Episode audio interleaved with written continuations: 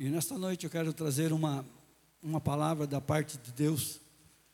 Eu li um, um livro e o Senhor falou muito comigo a respeito de alguns pontos que foi ministrado no meu coração. Eu gostaria de ministrar três tópicos nessa noite. Não é uma palestra motivacional. Nós que estamos aqui não fazemos isso, é uma palavra de Deus. Estamos no início de, de um ano, um ano que nós não sabemos né, o que acontecerá, mas nós que somos filhos de Deus, nós temos uma certeza: o Senhor está conosco. Amém? Então eu quero ministrar uma palavra e o título é parecido com o da semana passada. Eu já tinha preparado esse, essa ministração e eu creio que pode até contar como uma continuação daquilo que o pastor Ney ministrou na semana passada. Para quem gosta de anotar, o título é Faça Diferente em 2023. Bela sugestão, né? Nós fazermos algo diferente nesse ano de 2023. E o texto básico que eu gostaria de ler está em Romanos capítulo 2, versículo 2, que diz assim: Não se amoldem ao padrão deste mundo, mas transformem-se pela renovação da sua mente para que sejam capazes de experimentar e comprovar a boa, agradável e perfeita vontade de Deus. Tremendo, né? Você conhece essa palavra? Nós ministramos muito estas palavras de renovação da mente. E nós não vamos falar nada de novo nessa noite aqui. Mas eu sei que Deus vai trabalhar com você. Eu sei que o Espírito Santo vai tocar em você pelo menos em algum ponto, algum tópico dessa ministração. Estarei fazendo três tópicos nessa ministração desta noite. Então, aquela velha máxima que a gente tem no início do ano, né, de prometer que nós vamos fazer coisas diferentes, né, continua. Né, começa o ano e a gente pensa: não, esse ano eu vou fazer alguma coisa diferente, esse ano eu vou fazer isso, vou fazer aquilo, mas normalmente nós acabamos não fazendo. Nós continuamos fazendo as mesmas coisas.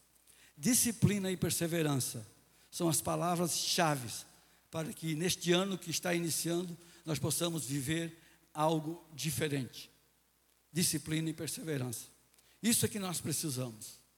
A mensagem que eu enviei no final de ano para algumas pessoas, eu enviei uma mensagem no WhatsApp, e ela está baseada naquilo que nós todos já conhecemos né? Não alcançaremos resultados diferentes, fazendo as mesmas coisas. Não tem como nós querermos algo diferente se nós continuarmos a fazer as mesmas coisinhas que nós fizemos no ano anterior, ou no mês anterior, ou no dia anterior. A Bíblia ensina que nós devemos ser praticantes da palavra de Deus, não somente ouvintes. E quando a Bíblia fala que nós devemos ser praticantes e não somente ouvintes, isso embasa toda a nossa vida.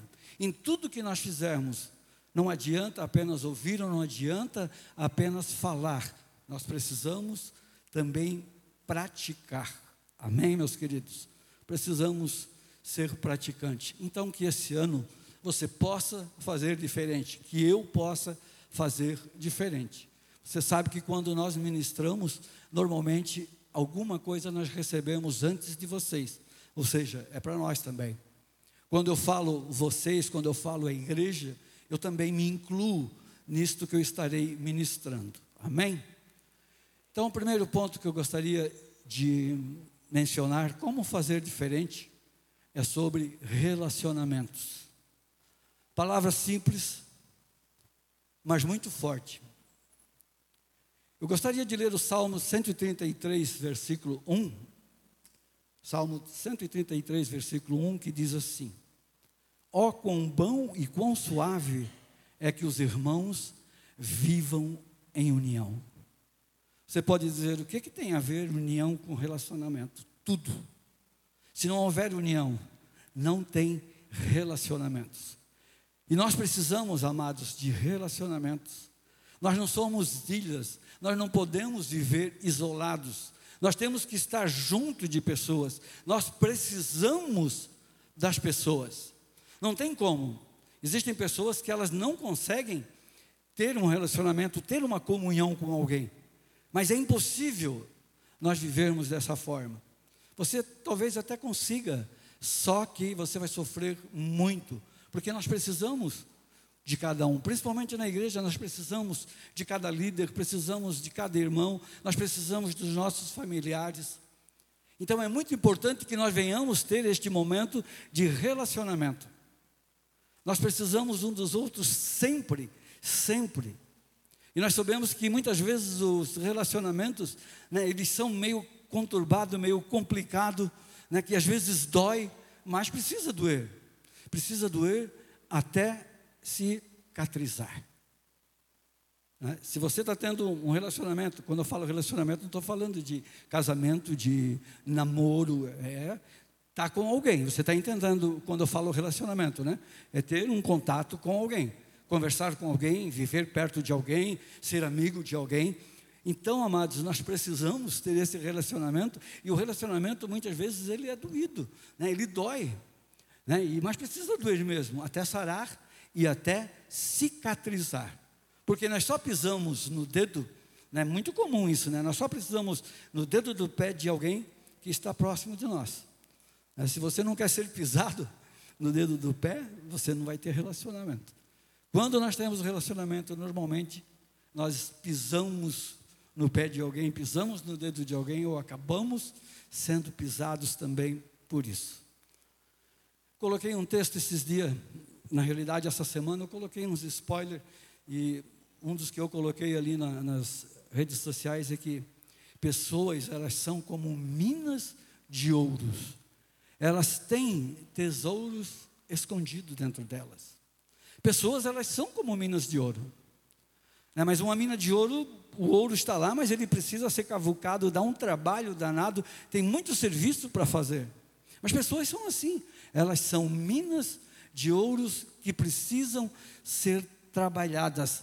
E nas pessoas, se você cavucar um pouquinho, se você chegar mais perto, você vai ver que ali existem tesouros escondidos.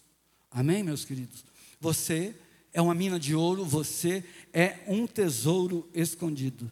Nós sempre precisaremos uns dos outros, não tem como. Desde o nascimento até a nossa morte, nós precisamos de pessoas. Você precisou de alguém para nascer. E você vai precisar de alguém quando você morrer. É normal isso. Né? Alguém vai ter que fazer o trabalho difícil depois. Mas para nascer também, nós precisamos de alguém. Mesmo que lá nos, no tempo antigo as pessoas tinham, as mães tinham muitos filhos em casa, alguns, algumas uh, ganhavam até no mato e coisa e tal, mas alguém teve que ir lá um dia e dar uma forcinha para ela, pelo menos para jogar uma aguinha nela. Nós precisamos de pessoas. Amados, uma, uma das coisas que nós temos aprendido é que Deus colocou o que você precisa. O que você precisa, Deus colocou no próximo, Deus colocou no outro. Para entendermos que nós temos necessidade de estar com pessoas. Amém? Deus colocou aquilo que eu preciso em alguma pessoa, ou em várias pessoas. Nós não sabemos tudo. Deus não coloca, não deposita tudo numa pessoa só. Ele coloca um pouquinho em alguém, outro pouquinho em outro alguém, e assim nós vamos conversando, nós vamos tendo relacionamento, e nós vamos aprendendo, e nós vamos brigando, como se diz, vamos se arranhando muitas vezes, mas é assim. Deus colocou o que você precisa naquele que pode estar no teu lado, ou naquele que pode estar até um pouquinho distante, aquele que talvez você goste muito, ou até aquele que muitas vezes você não goste muito. Mas é assim, nós sempre aprendemos algo com alguém, sempre você está aprendendo algo com alguém. Não sei se você concorda com isso. Você concorda que você pode aprender algo com alguém? Amém? Mesmo que seja um exemplo a não ser seguido. Até isso. Algum exemplo a não ser seguido, essa pessoa não serve para nada. Então, um exemplo a não ser seguido, nós estamos aprendendo. Não quero ser igual àquela pessoa. Amados, se comunhão e relacionamento não fosse importante, Deus não viria todo dia lá no jardim, assim na criação, para conversar com Adão e Eva. Né, eu não vou ler o texto, mas você conhece o texto de Gênesis, capítulo 3, versículo 8. O Senhor vinha todo dia ali conversar com Adão e com Eva. O que, era isso? Era comunhão, amados, era relacionamento. O Senhor anela por ter relacionamento profundo conosco, Ele anela ter intimidade conosco. Você viu ali que o tema do ano é águas profundas e nós precisamos nos aprofundar na intimidade com Deus, precisamos nos aumentar, né, mergulhar em águas profundas também neste relacionamento entre nós e entre Deus, entre a Sua palavra. Amém? Às vezes não parece, mas acredite, as pessoas valem a pena o investimento. Você pode dizer que lá não vale nada, ele pode não valer nada, mas vale a pena, pelo menos, investir nesta pessoa antes de desistir. Invista em pessoas, invista em relacionamento. Tudo bem até agora? Vocês estão bem tranquilos? Vocês estão bem quietinhos? Normal, né? Estar na igreja, estar ouvindo, mas eu vejo uns semblantes assim um pouco, um pouco que diferente.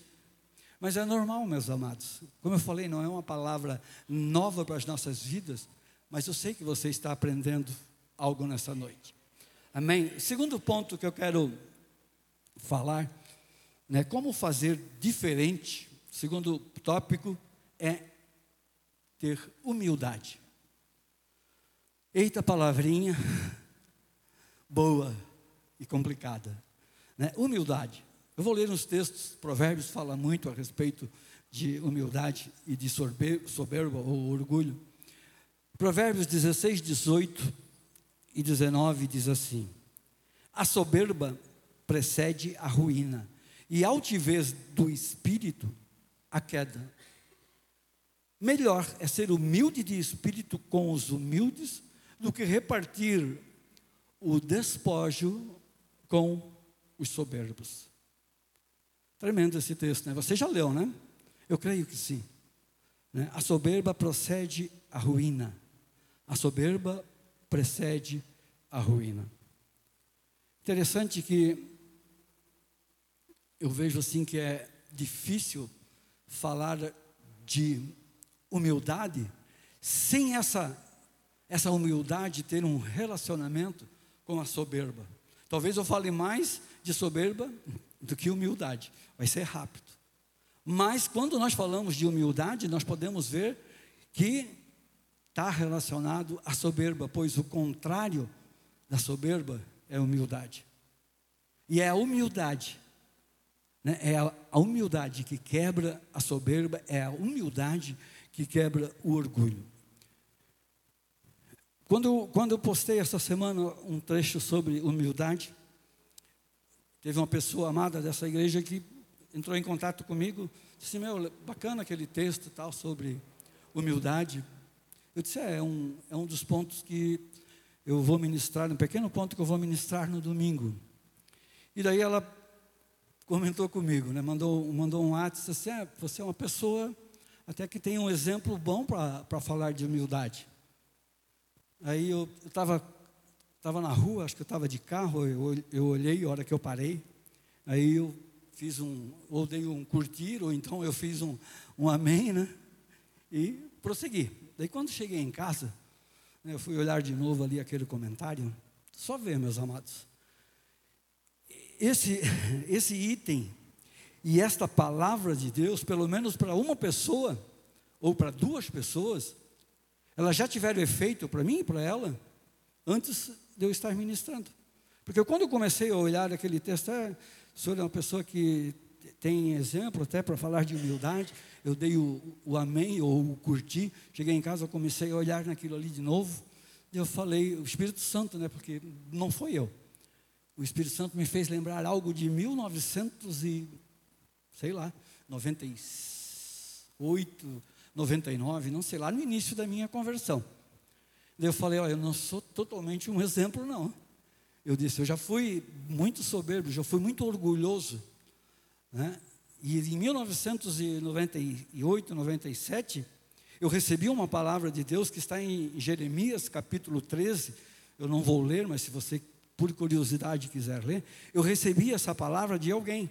Eu estava recém me, converti, me convertendo e num grupo familiar de líderes, eu já era líder rapidinho.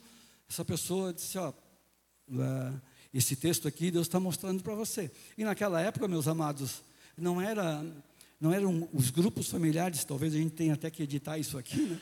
isso que eu estou falando, esse testemunho, mas os grupos familiares não é essa coisinha que a gente passava a mão só na cabeça, não, é do tempo do crente raiz que a gente levava, ah, como se diz, era fogo no zóio o negócio. É, disse, ó, essa palavra é para ti. Eu recém-convertido, disse, tá, tudo bem, mas o que quer dizer isso aqui? É, você lendo lá Jeremias 13, você vai ver que fala um pouco de orgulho, está falando de Judá, está falando das cidades, ele disse: É, porque você é orgulhoso. Eu, na realidade, não me achava orgulhoso, né? Eu não me achava orgulhoso nem um pouquinho. Eu disse: Não, eu, eu não, eu não quero, eu, eu, não entendo que seja assim. Mas, eu fui trabalhando aquilo ali, sempre que eu podia, eu olhava aquela palavra e eu não entendia muito aquela palavra.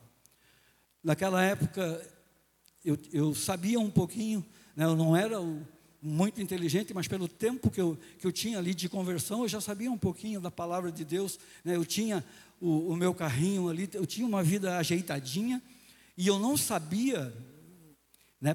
para mim aquilo ali era porque eu consegui com a força dos meus braços. Não, eu, eu tenho um pouquinho de cultura até, porque eu estudei um pouco também, eu me esforcei para isso. Ah, eu tenho um carro, porque naquela época não era todo mundo que tinha carro. Eu tenho um carro porque eu também estou trabalhando não sei quantos tempo numa empresa. Eu trabalhei junto, eu e o Cid trabalhamos juntos ali 27 anos. Né? Eu trabalhei 27, ele trabalhou 30. Eu disse, é, é esforço meu. E realmente uma parte era esforço meu. Mas era, não sei quantos décimos que era meu. Os outros 99,9 não era eu. E hoje, eu e você, nós, nós entendemos isto. Que se não for Deus, nós não somos nada e nós não temos nada. Né? Então eu estou dando esse testemunho porque a humildade, ela precisa ser reconhecida dentro de nós. Nós precisamos, junto com a humildade, entender o que é orgulho e o que é soberba. Eu, por exemplo, eu não aceitava ajuda de ninguém. Né? Se meu carro faltasse alguma coisa, ah, pede para o cara lá tipo, ajudar a empurrar. Não, para mim era uma afronta pedir algo para alguém. Hoje não, eu estou curado. Eu já estou curado, tá, gente? Já estou bem curadinho. Hoje, eu, se for preciso, eu peço. Já fui liberto disso, peço alguma coisa. Mas naquela época eu não me tocava a respeito disso. E eu só vim entender né, esta palavra mais para frente um pouco. E agora, nessa semana, o Espírito Santo colocou. Agora você entendeu o que, que é realmente soberba e humildade. Eu fui lá, li novamente Jeremias 13, tem uma parte ali que eu consegui entender, o Espírito Santo trouxe assim uma revelação diferente para mim a respeito de humildade. Porque muitas vezes nós achamos que nós somos humildes e na realidade nós somos soberbos, somos presunçosos, somos orgulhosos. Muitas vezes é assim. Amém, meu querido? Então eu queria deixar esse testemunho a respeito disso da minha vida.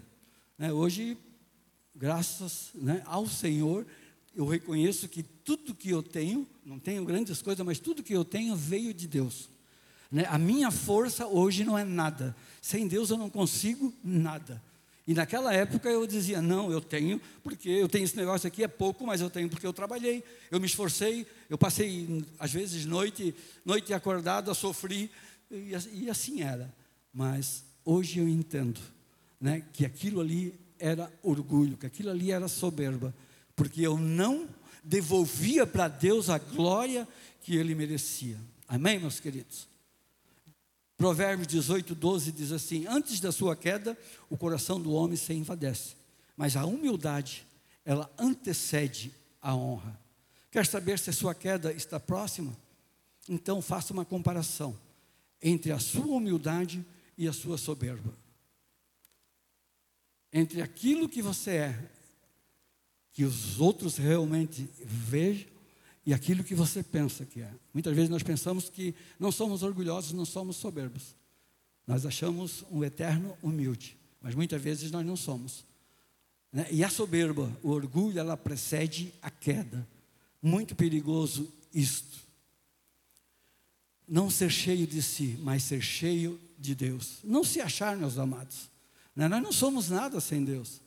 Nós temos que ser cheios de Deus, não cheios de nós mesmos. Provérbios 29, 23 diz assim: A soberba do homem o abaterá, a soberba o abaterá, mas o humilde de espírito obterá honra. O que você tem, o que você é, tudo veio de Deus. No mundo espiritual, meus amados, não somos melhores que ninguém. Nós precisamos considerar o outro, no mínimo, igual a nós. O texto diz que nós devemos, texto bíblico diz que nós devemos considerar os outros superiores a nós mesmos. Mas eu digo que, no mínimo, nós devemos considerar o outro igual a nós mesmos. E tem pessoas que às vezes andam de nariz empinado, andam de cabeça erguida, não olhando nem um pouquinho para o lado, para o irmão, se achando, né, como se diz, a última bolacha do pacote, a última Coca-Cola lá no deserto. Não é assim. Amém? Presta atenção nesse, nesse item que eu vou falar agora. Sempre, estou falando de humildade, sempre o que importa é a água. Sempre o que importa é a água, não a torneira. Não adianta você ter uma torneira de ouro se não houver água. Sempre o que importa é a água. Água é a palavra de Deus. Então, sempre o que importa é a água. Eu tenho lá em casa, agora que eu me mudei, eu tenho uma torneirinha de plástico, bem bonitinha, de plástico. Mas passa água, água gostosa ali. Imagina se eu tivesse uma torneira de ouro e não tivesse água. Não é a torneira que importa, é a água.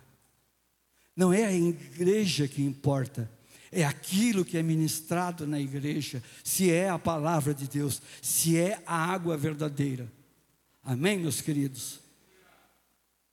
Se nós bebermos de Jesus, porque Jesus é a água verdadeira, nós matamos a nossa sede.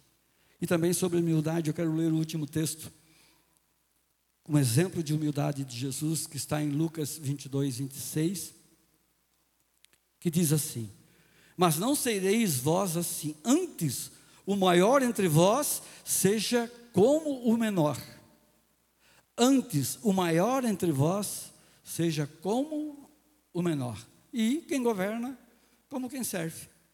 Muitas vezes nós governamos, nós somos líderes, nós temos posição, mas nós não queremos fazer nada, queremos ser apenas servidos. Não, precisamos também servir.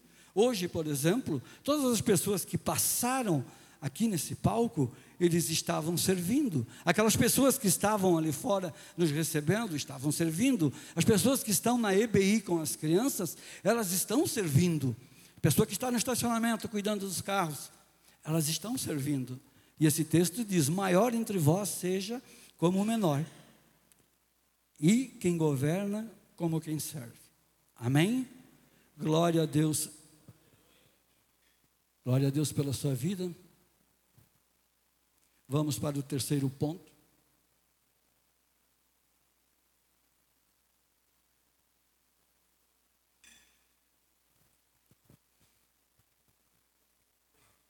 Esse terceiro ponto, amados, é o texto base que eu acabei de ler, e dentro dele eu vou colocar um subtópico, dentro desse, desse ponto. Então eu anotei algumas coisas aqui interessantes que você pudesse prestar atenção. O terceiro ponto é renovando a mente. Romanos 12, 2, nós lemos no início, mas eu vou ler novamente, que diz assim: Não se amoldem ao padrão deste mundo, mas transforme-se pela renovação da sua mente para que sejam capazes de experimentar e comprovar a boa, agradável e perfeita vontade de Deus. Amados, nós precisamos entender que nós temos que pensar como Deus pensa. Nós precisamos ter identidade, nós precisamos nos amoldar a esse novo reino que nós estamos vivendo. Nós não podemos ter o padrão do mundo. Né? Pensar como Deus pensa a nosso respeito. Não se amoldar a este mundo terreno, não se apegar a essas coisas terrenas que estão por aí, não se apegar a essas notícias que têm acontecido por aí. Nós precisamos, dentro de renovar a mente, ter identidade, né? saber quem somos em Jesus. O que os outros falam de mim ou de você, se falam bem, ou principalmente se eles falam mal a nosso respeito, tem pouco valor. Embora fira, mas tem pouco valor. O que tem valor mesmo é aquilo que Deus fala através de nós. Aquilo que Deus fala que você é. Nós temos uma música aqui que nós cantamos, Eu sou aquilo que Deus diz que eu sou. Quando algumas pessoas vierem te ferir, vierem falar alguma coisa para você, né, usada muitas vezes, e isso é muitas vezes usada por Satanás, você não pode se abater. Você tem que saber quem você é em Jesus. E você em Jesus é um filho amado, você é rei, é sacerdote, você é abençoado. Então nós temos que saber aquilo que nós somos em Jesus. Saber quem eu sou. Eu sou aquilo que Deus diz que eu sou. Deus diz que eu não sou essas coisas. Então é isso que nós temos que aprender. Mudar essa mente de achar que nós somos miseráveis, é que nós não somos ninguém. Não, não é assim.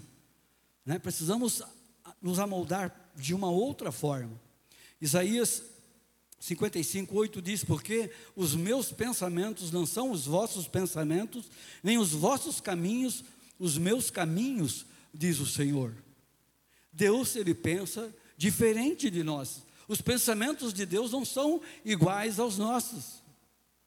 Imagina se nós pudéssemos ter ou pudéssemos praticar um pouquinho só dos pensamentos de Deus.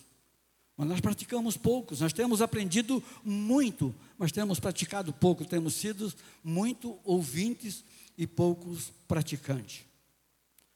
Aquilo que ganha a sua atenção, ganha você. Aquilo que ganha a sua atenção, ela ganha você. O que que nós mais alimentamos? Né? O que alimento mais na minha vida? Carne ou espírito? Estamos sendo repetitivos, muitas vezes com algumas palavras, mas é necessário. Né? Se nós deixamos nos ganhar com algumas coisas que não agradam a Deus, isso nos ganha.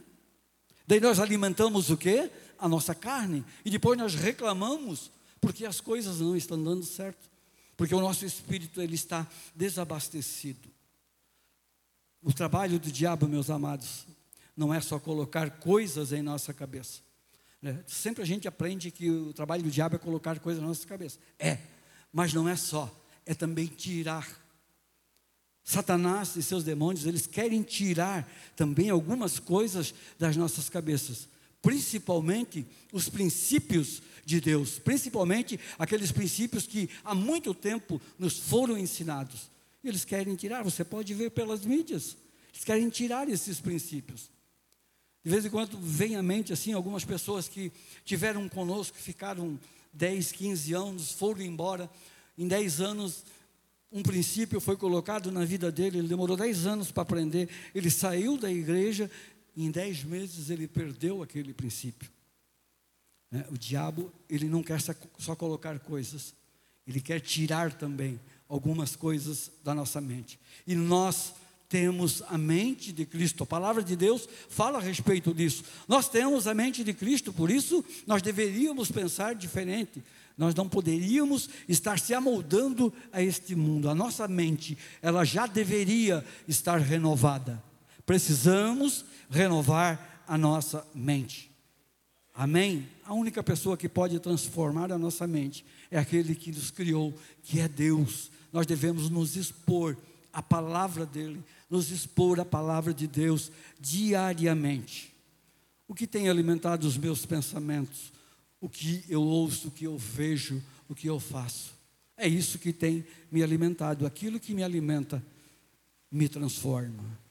Aquilo que me alimenta, ela me transforma. Se você deixar se alimentar pela palavra de Deus, você será transformado pela palavra de Deus. Mas se você se deixar transformar pelas notícias ruins, você será transformado. Você viverá uma notícia ruim e onde você for, você vai passar, você vai repassar aquela notícia ruim.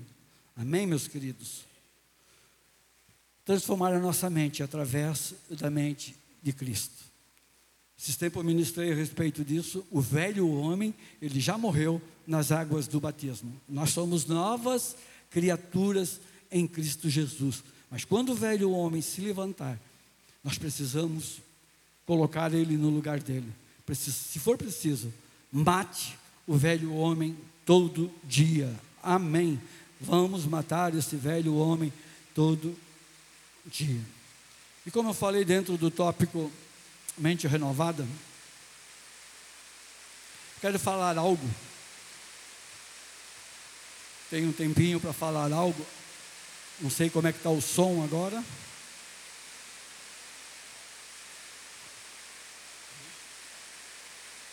Tentar falar um pouquinho mais alto. Dentro desse tópico renovando a mente, uma das coisas que nós precisamos renovar é aprender a usar o nosso tempo.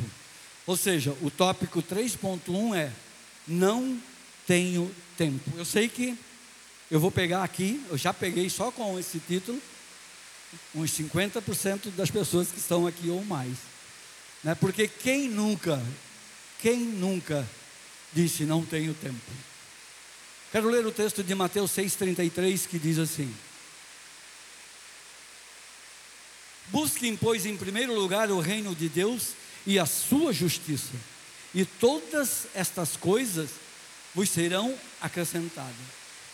A palavra de Deus ela é bem clara, ela diz que nós devemos ter um tempo para o reino de Deus. Nós olhamos esse texto sempre de uma forma diferente, mas hoje eu quero trazer ele no sentido de tempo. Nós devemos ter um tempo para Deus.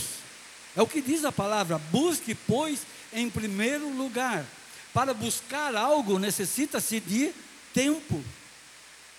Então nós temos que ter um tempo para a palavra de Deus. A palavra de Deus é bem clara. Existe um momento, e esse momento deveria ser todo dia, que nós devemos ter um tempo para a palavra de Deus. Se muitas vezes dizemos que não temos tempo para um irmão ou para um familiar, né? nós falamos isso, não falamos por irmão? Oh, meu amigo, vamos fazer algo, vamos marcar uma reunião, vamos em tal lugar, ou às vezes até com a família. Ah, vamos ver, vamos ver como é que está a agenda. Talvez eu não tenha, eu acho que eu estou meio corrido, não tenho tempo. Se nós fizermos isso para um irmão e para um familiar, nós não fizemos isso com o tempo da palavra de Deus? Claro que sim.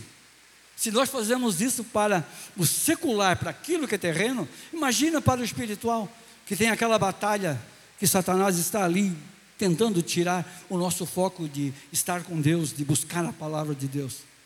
Amados, a desculpa que mais damos é: não tenho tempo. Mas o Senhor nos deu 24 horas, você sabe disso, né? Nós já ministramos sobre isso em retiro, eu acho que é no ILE, em vários lugares, em reunião de liderança. Né? Mas o Senhor Deus nos deu 24 horas diárias para cada um. Né? Não tem como dizer que não tem tempo. Né? Não existe falta de tempo. O que falta é saber definir as prioridades corretas. E quem define o que eu quero fazer sou eu mesmo, não tem outra pessoa para as coisas do nosso interesse, né, para aquilo que eu e você gostamos, nós sempre damos um jeitinho de ter tempo. É ou não é?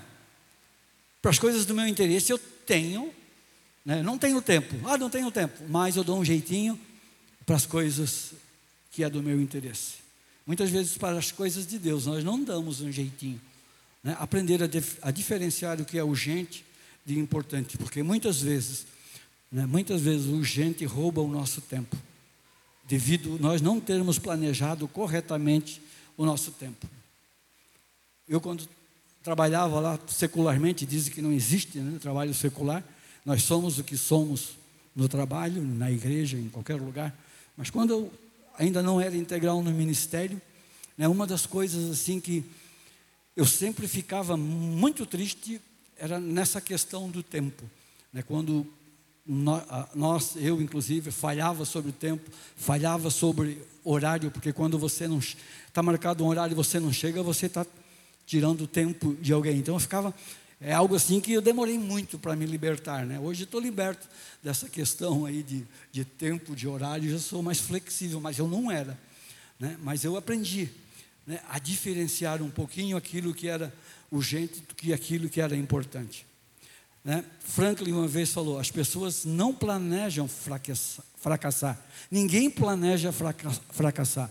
Nós fracassamos porque nós não planejamos o nosso dia a dia, nós não planejamos os nossos momentos de oração com Deus, nós não planejamos buscar a palavra de Deus. O que significa urgente? Eu quero ler aqui o significado do dicionário bíblico de urgente. Urgente é o que precisa ser feito agora, imediato. Isso é urgente, certo? Exemplo: um paciente muito mal no hospital é urgente, muito urgente, precisa ser atendido. Prioridade. Estou lendo dicionário comum e também dicionário bíblico. Prioridade. Condição do que é primeiro em tempo e em ordem. E aquilo que é legal também por lei. Por exemplo, a dona Maria, ela tem prioridade em algumas coisas, devido à idade dela, né, dona Maria? Isso é porque eu não quero dizer os, alguns, alguns outros. Mas fila de banco. Então, isso é prioridade. Possibilidade legal de passar à frente dos outros. O famoso preferencial. Ou condição daquilo que é primeiro em ordem. Deus, meus amados, deu um grande exemplo também de planejamento e prioridades na criação. Quando Deus criou o mundo, Ele criou cada coisa em um dia. Né? Primeiro dia, segundo dia, terceiro, quarto, quinto, sexto, descansou. Pensa num exemplo de prioridade de tempo. É um exemplo. Né? Muitas vezes você fala, vocês estão falando de tempo, isso aí é coisa de coach, é marketing. Amados, Deus está na palavra dele. Deus criou todas as coisas e ela, ele criou no seu devido tempo, tudo certinho. Né? Eu quero dar aqui um exemplo para você eu, eu apurei isso esses dias. É, Susana Wesley, pensa numa gestão de tempo. Você já ouviu esse, essa gestão de tempo de Susana Wesley? Era mãe de Joe Wesley. Ela teve 19 filhos. Você acha que uma pessoa com 19 filhos consegue ter tempo? Você tem dois, né? tem alguns aqui que a gente acha até que tem bastante, que é três, né? pai de três, mãe de três. Não tem tempo, é complicado. Essa mulher ela teve 19 filhos. Resumidamente, eu vou passar a rotina dela. Lembre-se, ela tinha 19 filhos. Não sei a idade de cada um, mas naquele tempo era escadinha, né? Podia ser que tinha grande, mas ela teve 19. E com 19, ela tinha uma hora, uma hora por dia de devocional. Você sabe o que é devocional, né? Acordar, ler uma palavra, estudar um pouquinho, uma hora de devocional, uma hora diária de oração, uma hora por semana para estar com cada um de seus filhos. Por semana, ela tinha uma hora para estar com cada um de seus filhos. Quando seus filhos chegavam ao quinto ano, lá nos Estados Unidos era muito comum, não sei se é ainda, os pais ensinarem os filhos em casa. Então, quando chegava no quinto ano, ela dedicava seis horas por dia ensinando os seus filhos. Ela era a escola, ela era a professora. Podemos, podemos dizer que nós não temos tempo se essa mulher conseguiu organizar isso e essa mulher é mãe de um grande evangelista, né, de um grande homem de Deus, Joe Wesley. Não sei se alguém já ouviu falar de Joe Wesley aqui. Deveria ter ouvido e deveria ter lido pelo menos um livro dele. Amados, assuma o controle do tempo da sua vida. Se você não conduzir a sua vida, né, alguém vai conduzir o tempo da sua vida. Ou você conduz, ou você é conduzido. Com o tempo é assim.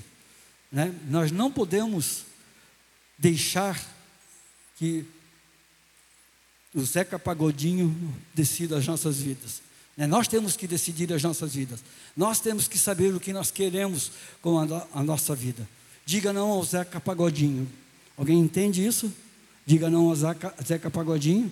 Deixa a vida me levar. Pontinhos, pontinhos. Diga não. Amém, meus queridos? Nós precisamos né, mudar a mente em todas as formas de viver. Procurar ser o melhor. Ser melhor que nós fomos ontem e amanhã ser melhor do que nós fomos hoje. Eu quero encerrar, concluir dizendo que, que nós possamos ser a mudança que nós desejamos no outro. O pessoal do louvor pode subir. Nós precisamos ser a mudança que nós desejamos no outro. Nós temos ainda, meus amados, trezentas e poucas páginas em branco para nós podermos fazer deste ano de 2023 duvidoso o melhor ano das nossas vidas. Ainda temos essa possibilidade. Mas precisamos ficar atentos, né? Vamos fazer diferente. O título diz: faça diferente. O que fazer diferente? Relacionamentos. O que fazer diferente? Ter humildade, não, não ter soberba. E mudar a nossa mente.